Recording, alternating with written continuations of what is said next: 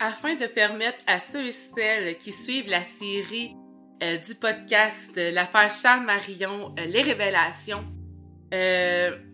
pour la mini-série, j'ai décidé pour le premier, le premier épisode, au lieu de vous lire le premier chapitre, de commencer tout de suite avec les annexes, parce que je me suis rendu compte que c'est très bien détaillé et que ça allait très bien résumer l'affaire donc, pour ceux et celles qui ont déjà commencé à écouter les épisodes 1 et l'épisode 2 euh, du podcast, je sais qu'il manque des informations puis que vous vous posez beaucoup de questions parce qu'on n'a pas encore fait de résumé de l'histoire.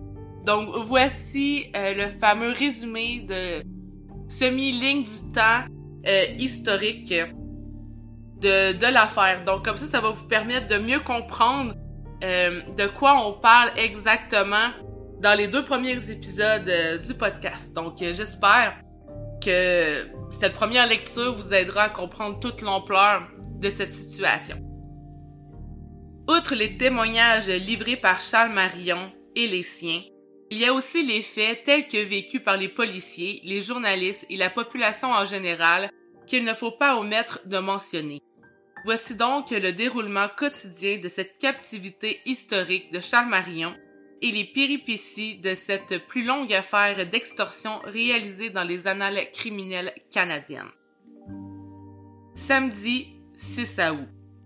Charles Marion, gérant de crédit à la Caisse populaire de Sherbrooke-Est, se trouve à son chalet Mont-Repos, sur le 11e rang, à Stoke, en Estrie. Sa secrétaire, Aline Hiergeau, se trouve aussi sur place.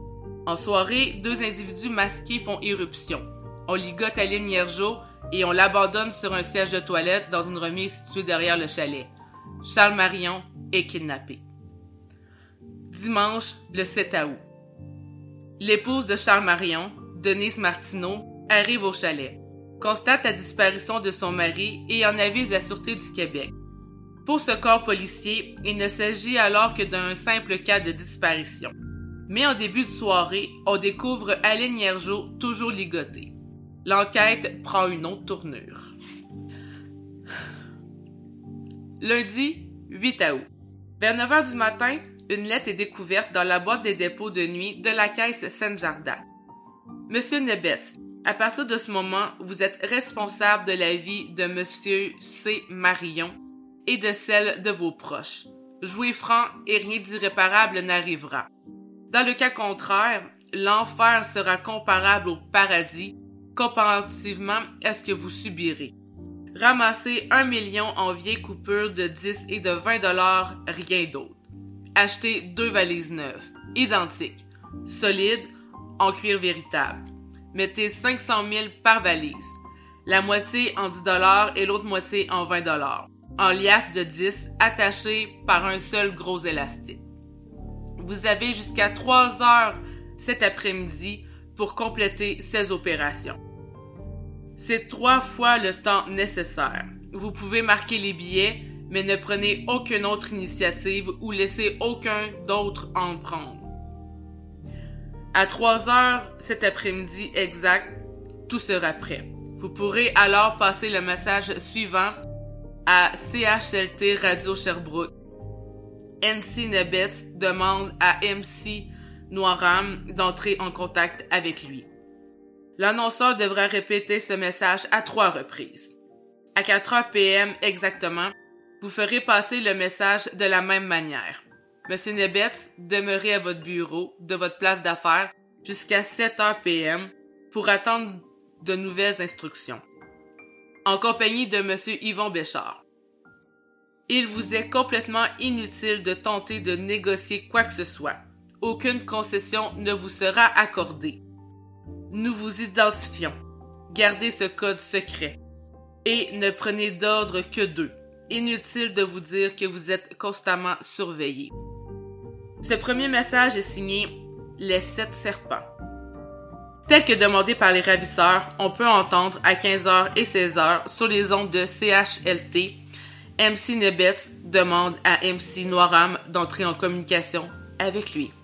Mardi 9 août. Réponse des ravisseurs. Un second message est trouvé à 7h45 chez un ami de Charles Marion. Dit ceci. Monsieur Saint-Ben-Nebetz, nous avons reçu deux messages. Mardi à 3h et 4h PM, vous passerez le message suivant. Monsieur Nebetz accepte. L'annonceur devra répéter cette phrase trois fois. Cette phrase voudra dire exactement ce qui suit. Le million est prêt, disposé dans deux valises. Claude Steben et Yvon Béchard sont prêts à en faire la livraison. Mercredi, Claude Steben et Yvon Béchard devront rester à la caisse populaire de midi à 9h PM pour recevoir les prochaines instructions. Marion sera libéré trois heures après livraison. Et c'est signé Monsieur Nebetz veut communiquer avec Monsieur Noiram. Entend-on cette journée-là sur les ondes de CHRT. Mercredi 10 août. Cette réponse ne plaît pas aux ravisseurs. Vous faites les niaiseux et on n'aime pas cela. Pour revoir Marion vivant, vous devez suivre à la lettre les instructions contenues dans notre première lettre. C'est français, c'est clair, c'est net. Arrêtez de nous demander de communiquer directement, nous ne le ferons pas. Le montant ne sera pas diminué sous aucune considération.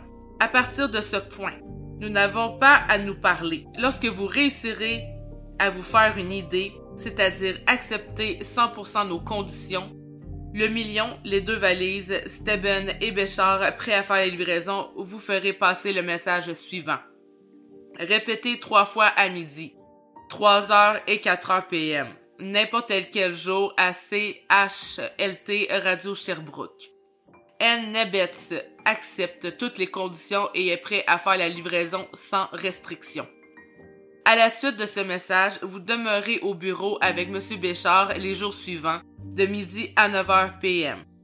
Vous recevrez vos dernières instructions. Attention, on perd notre patience. Attention, notre patience a des limites. Sans aucun autre avertissement supplémentaire. Nous ferons une action irréversible qui mettra le poids pour vous faire décider.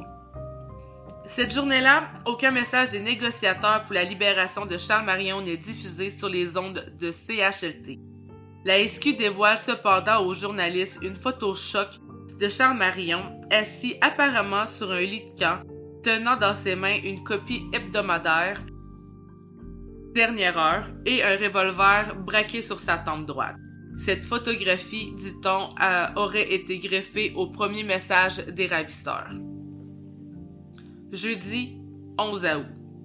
On apprend que la famille Marion avait reçu quelques jours plus tôt une missive libellée de Charles Marion disant Je demande à M. Steben d'accepter les offres des ravisseurs. Présentement, je souffre le martyr.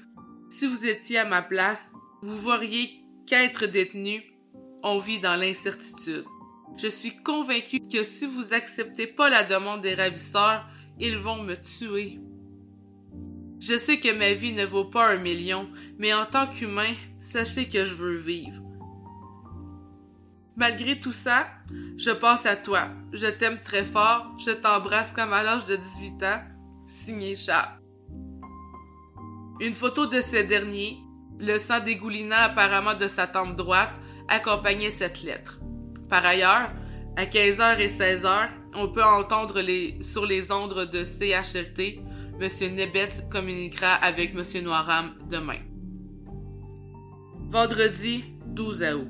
Effectivement, les négociateurs communiquent avec les ravisseurs à 11 heures. M. Nebet parle à M. Noiram. Il serait regrettable pour nous deux d'entreprendre des actions qui rendraient nos relations plus tendues. Pour ma part, je resterai tranquille. J'en dirai davantage à 3 heures et aussi à 4 heures. Le présent message sera répété à midi et 1 heure. Ainsi dit, ainsi fait. À 15h et 16h, d'autres messages des négociateurs. Monsieur Nebetz est prêt à faire une certaine livraison avec les garanties réelles d'usage. Indiquez sans délai un code de restriction. Officiellement, il n'y a pas de réponse des ravisseurs. Samedi 13 août. À 10h et 12h, CHLT se fait entendre. M. Nebetz parle à M. Noiram. Considérez un code réduit et retardé par le beau temps. Partie du code B semble de qualité douteuse. Le code C est unique et, temporairement hors d'usage. À 15 heures, un autre message modifié celui-là. Considérez un code A réduit et retardé par le beau temps. Partie du code B semble de qualité douteuse. La moitié du code C est temporairement hors d'usage. La SQ dit maintenant que cette réponse fait suite à une quatrième lettre des ravisseurs. Elle n'en dévoile pas la teneur, affirmant qu'il y va de la sécurité de l'otage. Dimanche 14 août. Pas de nouvelles des ravisseurs. La tension monte et ce mutisme rend tout le monde inquiet. On critique le travail de l'ASQ, leur suggérant de faire appel à la GRC et à la police de la CUM qui a, semble-t-il, un bon record au chapitre de la résolution des cas d'extorsion. Le directeur adjoint de l'ASQ se rend à Sherbrooke pour prendre connaissance plus étroitement de la situation. Un rapport de la situation sera remis entre les mains du ministre de la Justice, M. Marc-André Bédard lundi 15 et mardi 16 août. Nous n'avons plus aucune indication de l'état de santé de M. Charles Marion et nous prions les ravisseurs de se manifester le plus rapidement possible, avoue la SQ. Tout le secteur de la ville de Sherbrooke a été ratissé, passé au peigne fin, mais pas de résultat. Mercredi 17 août. Exaspérée, la famille de Charles Marion se manifeste. Vous avez semé l'épouvante au sein de notre famille en enlevant un homme que vous n'avez choisi que pour ses états de service à l'intérieur du mouvement des jardins et de sa vulnérabilité à un enlèvement. Vous avez ajouté à ce supplice l'attente et le doute quant à l'état de santé et à la vue même d'une personne chérie par les siens. Nous faisons appel à votre humanité pour rétablir immédiatement le dialogue avec les autorités de la Caisse populaire de Sherbrooke qui n'ont pour le moment que la vie de cet homme pour objectif. Une lettre ouverte remise aux divers médias d'information. Jeudi 18 août. Une bombe. Par le biais du Journal de Montréal et pour répondre à cette lettre ouverte de la famille Marion, les sept serpents autorisent Charles Marion lui-même à écrire une longue lettre authentifiée par son fils Pierre. À qui de droit? Je n'ai que quelques minutes pour vous écrire un message que je vous demande, ou plutôt que je vous supplie de transmettre premièrement à ma famille, deuxièmement à mes confrères et consorts des caisses populaires des jardins, troisièmement à toute la population. Sachez que je vous écris cette lettre sans autre contrainte de la part de mes géoliers. Je leur ai offert de le faire, espérant que ça pourrait mettre fin au cauchemar que je vis présentement. Personne au monde n'est plus au courant que moi-même, n'est plus au courant de la situation dans laquelle je me trouve. J'ai lu chacun des communiqués de mes ravisseurs, on fait parvenir à, Saint à M. Steben. J'ai écouté chacune des réponses codées transmises par CHLT. J'ai écouté tous les bulletins de nouvelles parlant de mon cas à la radio et de plus j'ai lu tous les journaux depuis mon enlèvement. À la suite de tout ceci, je pourrais vous crier la révolte qui est en moi pendant des heures, mais je n'ai pas le temps. Je vais abréger. C'est une farce lorsque la police vous dit qu'elle ne peut faire telle ou telle action ou vous donne quelques renseignements que ce soit de peur de mettre ma vie en danger.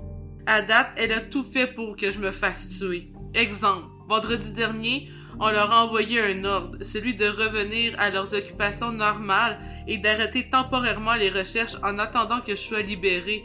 Au contraire, ils ont triplé les recherches et augmenté leurs effectifs, et cela sans s'en cacher. En ce qui me concerne, le paiement de la rançon, tout ce que les autorités de la caisse ont trouvé comme réponse est un certain montant sans en, mentionner l'importance pourrait être versé mais au plus tard sans en donner la raison. Code B veut dire que Steben et Béchard doivent la livraison. Mais on répond que ceux-ci s'y refusent. On m'informe à l'instant que ceux-ci pourraient être remplacés par Claude Poirier ou par le journaliste du Canal 9 qui offre ses services. En résumé, il y a trois exigences. A. La rançon. B. La livraison. C. La police se retire temporairement. Je crois que ça a coûté plus cher à date en dépenses de recherche que le montant exigé et ma situation est pire qu'au début. Je désire informer tous les employés des caisses populaires de ceci. Si je meurs, sans que la rançon soit versée. Ils iront chercher quelqu'un d'autre d'entre vous. Et celui ou celle qui sera choisi constatera comme moi que vous n'êtes qu'un numéro facile à remplacer et que vos souffrances et votre mort ne valent pas des billets de banque. L'argent est de beaucoup L'argent est de beaucoup plus important que votre vie. Dans le moment, j'ai tous mes membres, mais j'aimerais mieux être mort. On me demande de vous copier l'écrit de la page couverture du Journal de Montréal du mardi 16 août pour donner la preuve que je suis bien vivant. Gilles Pellerin n'est plus Johanne à son dernier repos. J'implore du profond de mon cœur. Ma vie en dépend. Ma femme, Denise, mon fils Pierre, ma Roseline, tous mes amis, Raymond, Jean-Paul, de faire l'impossible pour venir à mon secours, de faire pression pour que je vive. Je veux que tu saches, Denise, que mon plus grand regret est celui de ne pouvoir faire ce voyage que je t'avais promis au bord de la mer. Si jamais j'en sors vivant, nous le ferons, ma Denise. Je t'aime depuis toujours, ton mari, Charles Marion. Cette lettre est textuelle, y compris les fautes d'orthographe qui s'y trouvent. Elle est surtout très significative et les commentaires, tant des journalistes, des amis de la victime que de la population en général, fusent de toutes parts.